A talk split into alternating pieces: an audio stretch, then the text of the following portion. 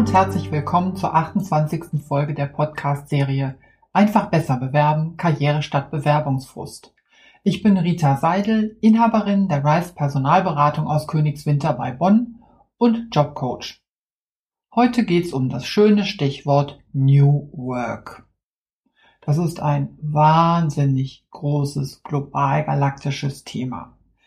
Ich will es aber nicht in alle Ecken beleuchten, sondern ich möchte es lieber eingrenzen und an dem Thema von der letzten Woche ansetzen, nämlich bei den Teams. Wer schon mal als Kandidat ein Interview mit mir gemacht hat, der kennt eine Frage, die ich fast immer stelle.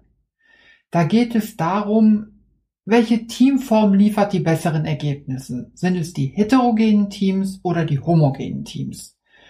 Und fast immer bekomme ich dieselbe Antwort. Na klar, die heterogenen Teams sind besser. Ja, ich glaube, das kann man so sagen. Aber so ganz klar ist das dann doch nicht. Und zwar auch dann nicht, wenn dir klar ist, dass heterogene Teams die Arbeitsform von New Work sind.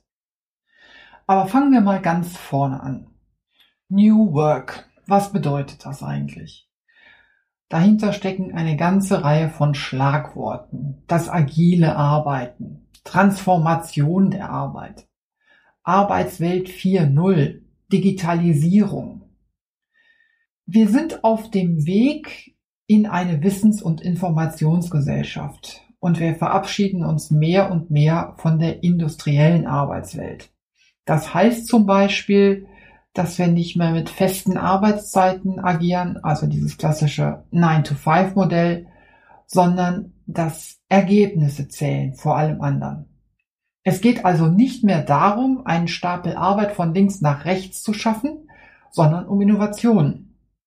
Und um Innovation zu erzielen, braucht es Kreativität. Und Kreativität, die entsteht am ehesten im Austausch von verschiedenen Menschen miteinander.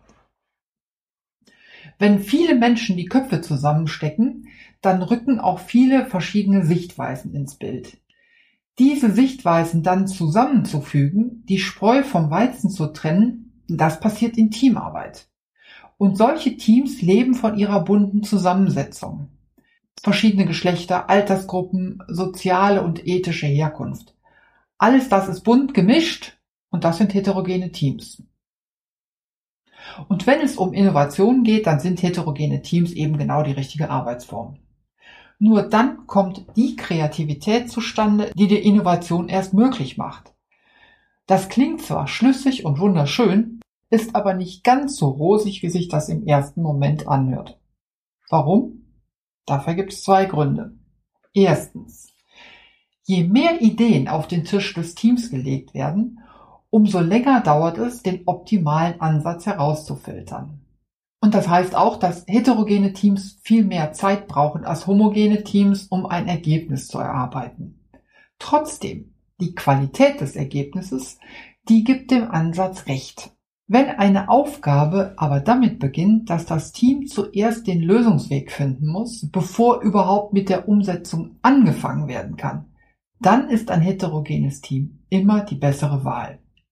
Und zweitens, heterogene Teams sind viel schwieriger zu führen. Und zwar deswegen. In der Heterogenität steckt oft richtig viel Sprengstoff. Ja, da sind verschiedene Sichtweisen. Der eine beharrt auf der einen Seite, der andere auf dem anderen Argument. Und dann ist der Konflikt einfach vorprogrammiert. New Work postuliert aber die Freiheit von Hierarchien. Da wird von Holokratie geredet.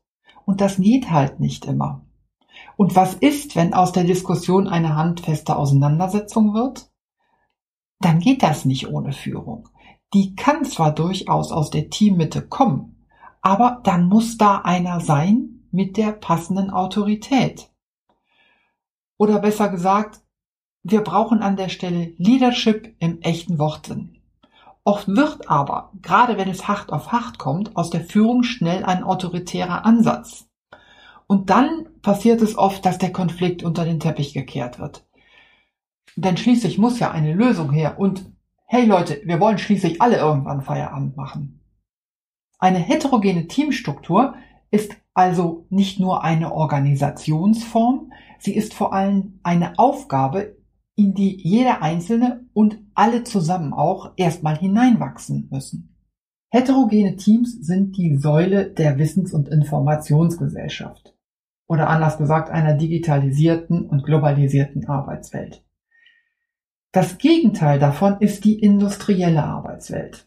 Also alles das, was sich mit dem Heben von Bodenschätzen beschäftigt, mit dem Bearbeiten von Werkstoffen und dem Fertigen von Gütern. Und da macht es tatsächlich Sinn, wenn hier homogene Teams ans Werk gehen. Aber das ist noch nicht alles.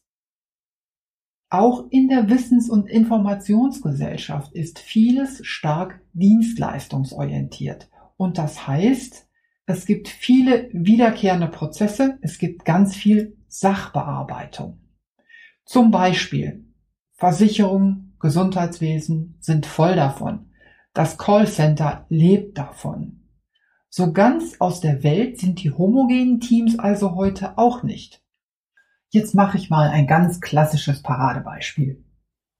Stell dir mal vor, ein Chor oder ein Orchester. Da ist die Führung aus der Teammitte einfach undenkbar. Da stimmst du mir bestimmt zu. Wenn Chor und Orchester den Einsatz erst aushandeln müssen, dann wird das nichts mit der Kunst. Die bleibt dann einfach auf der Strecke. Das ist jetzt ein wirklich sehr plakatives Beispiel, aber homogene Teams sind auch in der neuen Arbeitswelt nicht ausgestorben. Dazu fällt mir eine andere Frage ein, die ich in meinen Interviews auch gerne stelle. Wenn du dir einen Arbeitsplatz aussuchen könntest, was würdest du dir aussuchen? Einen, in dem du vorwiegend den Lösungsweg selbst erarbeiten musst, bevor du mit der Umsetzung beginnst? Oder einem, bei dem der Lösungsweg deiner Aufgabe von Anfang an klar ist? Tatsächlich entscheiden sich nur ganz wenige deutlich für die erste Variante, obwohl sie fast alle gesagt haben, die heterogenen Teams sind besser. New Work stellt ziemlich hohe Ansprüche an uns Arbeitenden. Ob mit New Work tatsächlich alles besser werden kann, das ist längst nicht so klar, wie es in vielen Fällen in Publikationen in der Presse gehandelt wird. Es lohnt sich in jedem Fall der Idee des New Works auf den Zahn zu fühlen. Und wenn du vor der Wahl stehst, einen neuen Job anzunehmen, der dieses Konzept umsetzt, dann schau genau hin. Denn New Work hat einen hohen Preis, den nicht jeder zu zahlen bereit ist. Beim nächsten Mal geht es um ein komplett anderes Thema, nämlich um deine Hobbys im Lebenslauf. Und vor allen Dingen darum, was Arbeitgeber verstehen, wenn sie deine Hobbys lesen. Wenn du noch Fragen hast zu der heutigen Folge, dann schreib mich einfach an. Meine Kontaktdaten findest du wie immer in den Show Notes oder du nutzt das Kontaktformular auf meiner Homepage rice-personalberatung.com. Ich bedanke mich für dein Interesse und freue mich, wenn du nächstes Mal wieder dabei bist. Tschüss für heute, deine Rita Seidel.